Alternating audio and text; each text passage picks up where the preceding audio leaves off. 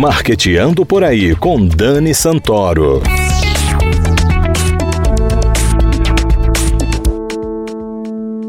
Bom dia, galera de marketing. Seja bem-vindo ao Marqueteando por aí.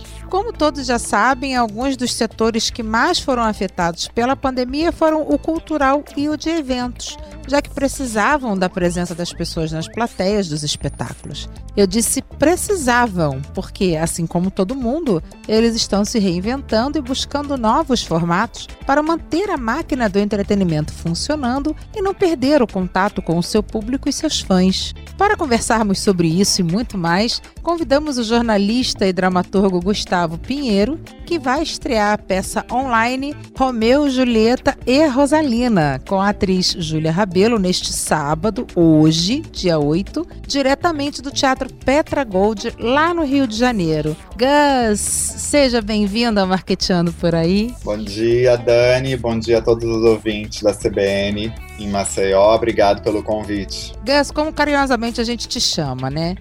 Que bacana estrear uma peça online em plena pandemia com um texto inspirado no clássico de Shakespeare, só que agora com a Rosalina. Conta pra gente como está sendo essa experiência e quem é a Rosalina. Uma experiência muito diferente, realmente. Muito curioso esse momento. Eu tinha esse projeto, uma vez eu estava lendo Romeu e Julieta e me toquei que o Romeu, na primeira cena do primeiro ato, Romeu está de cama, com os pais preocupadíssimos, né? Porque ele está apaixonadíssimo por uma mulher e a mulher não dá bola para ele e ele está doente. E a gente vai lendo e descobre que essa mulher se chama Rosalina. E o Romeu, então, resolve ir ao baile, sabendo que ele poderia encontrar Rosalina, ele resolve ir ao baile na mansão dos Capuleto para encontrar Rosalina. E ele dá de cara com Julieta e tudo vira do avesso. Eu achei sempre muito curioso que isso tivesse passado batido ao longo dos séculos, né? Ao longo dos anos. Que, assim, Romeu é. e Julieta é o casal mais emblemático da história a história de amor mais conhecida do mundo, não era para ser Romeu e Julieta, era para ser Romeu e Rosalina. E um dia eu conversei sobre isso com a Júlia Rabelo, aqui no Rio, há mais de um ano, que eu tinha vontade de fazer um monólogo contando a versão da Rosalina sobre esse amor. Interessante, dois. né? E ela adorou, e a gente começou a conversar, a gente se encontrava, sei lá, um mês, dois meses, a gente tomava um café, trocava uma ideia, mostrava alguma coisa, e a gente foi indo. A gente segurou totalmente, caímos nesse buraco, ficamos em casa. E Ana Beatriz Nogueira, com quem eu trabalhei ano passado, me ligou dizendo, Gustavo, a gente vai fazer uma ação no Teatro Petra Gold, que é aqui no Leblon, no Rio de Janeiro. A gente está fazendo um tratamento sanitário para o teatro ficar impecável, para a gente poder ter atores fazendo peças no palco do teatro e as pessoas poderem assistir em casa, via Zoom. Você tem algum monólogo que a gente possa fazer? Eu lembrei dessa história da Júlia. Uhum. Liguei para a Júlia e falei: Júlia, temos essa oportunidade de fazer a nossa Rosalina em agosto, três meses. E ela falou: Gustavo, eu estou de cama, eu estou com Covid. Ela tinha acabado de pegar. Ela estava doente, mas ela curtiu, não, vamos em frente. Aí eu foquei, a peça já estava toda na cabeça, já tinha as minhas anotações. E aí eu escrevi o texto e chamamos o Fernando Filber para dirigir, que é um craque, um cara genial. É verdade. E passamos os últimos três meses desse confinamento aqui, trabalhando para estrear hoje. Estamos aqui na bica da estreia hoje às 5 da tarde, com essa possibilidade que você falou de agora ser assistido por todo mundo. Isso é o que mais nos anima, né? A gente sabe que tem ingressos vendidos para a sessão de hoje, com espectadores em Nova York, tem espectador de Lisboa, tem espectador de Londres, tem espectador do Acre, tem gente de Salvador. Espero que agora a gente tenha também Maceió. Claro. É o teatro sendo mais acessível do que nunca. A gente sabe que não é teatro, porque o teatro nasce da arte do encontro naquela sala ali escura uhum. e todo mundo respirando junto. Não é teatro como a gente estava acostumado, mas é teatro. Nós estamos dentro de um teatro fazendo a peça absolutamente como ela é. E as pessoas, por uma questão de segurança, estão em casa. Então é um momento muito curioso e muito bonito que a gente está vivendo.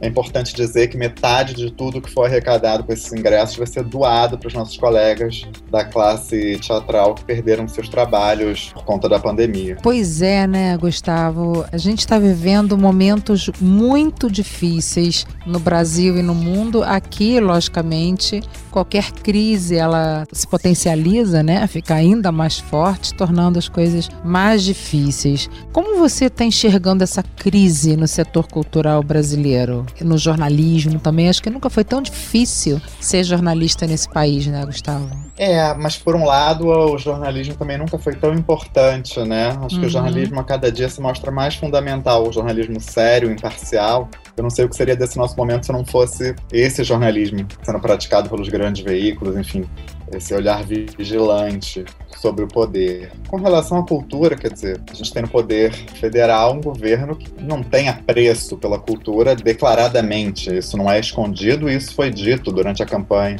As pessoas escolheram esse projeto. Infelizmente é com ele que a gente vai ter que lidar por mais um tempo aí. Mas é tão bonito porque a gente não fica refém é. de poder público. As pessoas estão fazendo, as pessoas estão criando, as pessoas estão dando seu jeito. A cultura não é a vontade de um homem, de um déspota. A cultura, ela acontece, quer queira, quer não. Então ela está seguindo seu caminho, nós estamos trabalhando dentro do possível e seguindo. É verdade. Você falou dos novos formatos, né? Você acha que esses eventos, como as lives, agora as peças online, drive-in, você acha que isso veio para ficar ou que é só uma adaptação temporária a essa nova realidade que a gente está vivendo? Como é que 400 pessoas podem entrar num avião e sentar uma do lado das outras durante horas e 100 pessoas não podem entrar numa sala de cinema? Pois é. Com distanciamento. Eu Quer dizer, a cultura vai ser a última a voltar, né? Teatro, cinema, show. Embora as pessoas estejam aglomeradas aqui na praia, as pessoas estão aglomeradas numa, dentro de um avião, uhum. as pessoas estão loucas para se aglomerar num estádio de futebol mas no cinema, no teatro, são ambientes totalmente controlados. Você tem como medir a temperatura, você tem como controlar o número de espectadores, você tem como afastá-los. A gente não pode voltar. Mas enfim, essa é outra discussão, né? Aí já é uma outra discussão mesmo. Tem um pouco de dificuldade só de entender que ameaça é essa que a cultura significa, né? É, mas é. estamos aí achando outros caminhos, quer dizer, e, e com essa onda de que mais acessíveis, né? Nosso espetáculo é hoje às 5 da tarde, justamente porque porque 5 da tarde é um horário razoável, né? No Brasil, você uhum. pode assistir, mas você também pode assistir nos Estados Unidos, 3 da tarde, você pode assistir na Europa às 9 e meia da noite ou 10 da noite, quer dizer, às 5 da tarde a gente consegue pegar muitos fusos, né? E a gente tá vendo que isso funcionou, foi uma estratégia feliz. Foi, 5 da tarde é um horário ótimo, toda a pois família é. pode assistir. Exatamente. E, e é no sábado, tá todo mundo em tese, em casa, né, Gustavo? Em tese, em casa, a gente gente assiste. Já agora, já em setembro, você vai estrear outra peça, né? A Lista, é. com a é. Lília Cabral, a Júlia Bertoli direção do Guilherme Piva. De que lista a gente vai falar em setembro, Gustavo? Essa peça nasce de outra maneira. Quando a Ana Beatriz me ligou pra estar tá lá, ela falou: olha, tem que, só que tem que ser um monólogo, porque a gente tá em isolamento, né? O ator tem que ficar sozinho no palco. Aí a Ana falou: ou no máximo duas pessoas que estejam isoladas sozinhas, estejam confinadas juntas. Aí eu lembrei da Júlia da Lília. A Júlia assistiu meus trabalhos em teatro anteriormente. A Lília também assistiu a minha peça com a Ana Beatriz ano passado, Relâmpago Prato. Eu também assisti o trabalho da, da Júlia, sempre assisti da Lília. A gente tinha muita vontade de fazer alguma coisa junto. A Júlia é filha da Lília Cabral, né? É filha da Lília, filha da Lília, uma jovem atriz, talentosíssima, talentosíssima, um amor de pessoa. E aí eu tive a ideia de contar a história. Uma amiga me ligou, que mora na Suíça, estava irritadíssima porque ela tá fazendo, ela estava fazendo as compras da vizinha, que era uma senhora de idade. E tudo que ela dava na lista que essa amiga comprava, a senhora conseguia reclamar dizendo que estava ruim. E essa amiga me ligou irada, mas eu achei tão divertido isso que eu falei: nossa, isso é muito bom, isso rende teatro. E aí escrevi a peça, sugeri para Lília, para Júlia, elas adoraram, toparam fazer.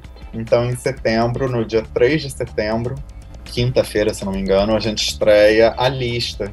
A Julia interpreta uma vizinha da personagem da Lilia, a Laurita, que faz as compras para essa vizinha. Só que a partir desse encontro delas vem uma ebulição de sentimentos e descobertas e encontros e encontros que o espectador vai ter que tá lá com a gente para assistir. Mas está uma delícia de fazer, eu estou acompanhando de vez em quando os ensaios elas estão muito felizes e muito emocionadas com esse primeiro encontro das duas no teatro, né? É, é e verdade. mais uma vez essa perspectiva, quer dizer, quando é que a gente teria Lília Cabral e Julia Bertoli fazendo teatro para o pessoal de Roraima, é para o pessoal de Florianópolis? Difícil, porque é, é caro. A gente adoraria ir a todas as cidades do Brasil, mas é difícil. E dessa vez as pessoas vão poder. Uma transmissão de primeiríssima qualidade, imagem, áudio, é muito animador, assim, para nós poder ter possibilidade de apresentar para o público de Maceió, seguros, vocês em casa e nós no teatro. Estou super contente de saber dessas novidades, saber que o setor cultural ele não está se rendendo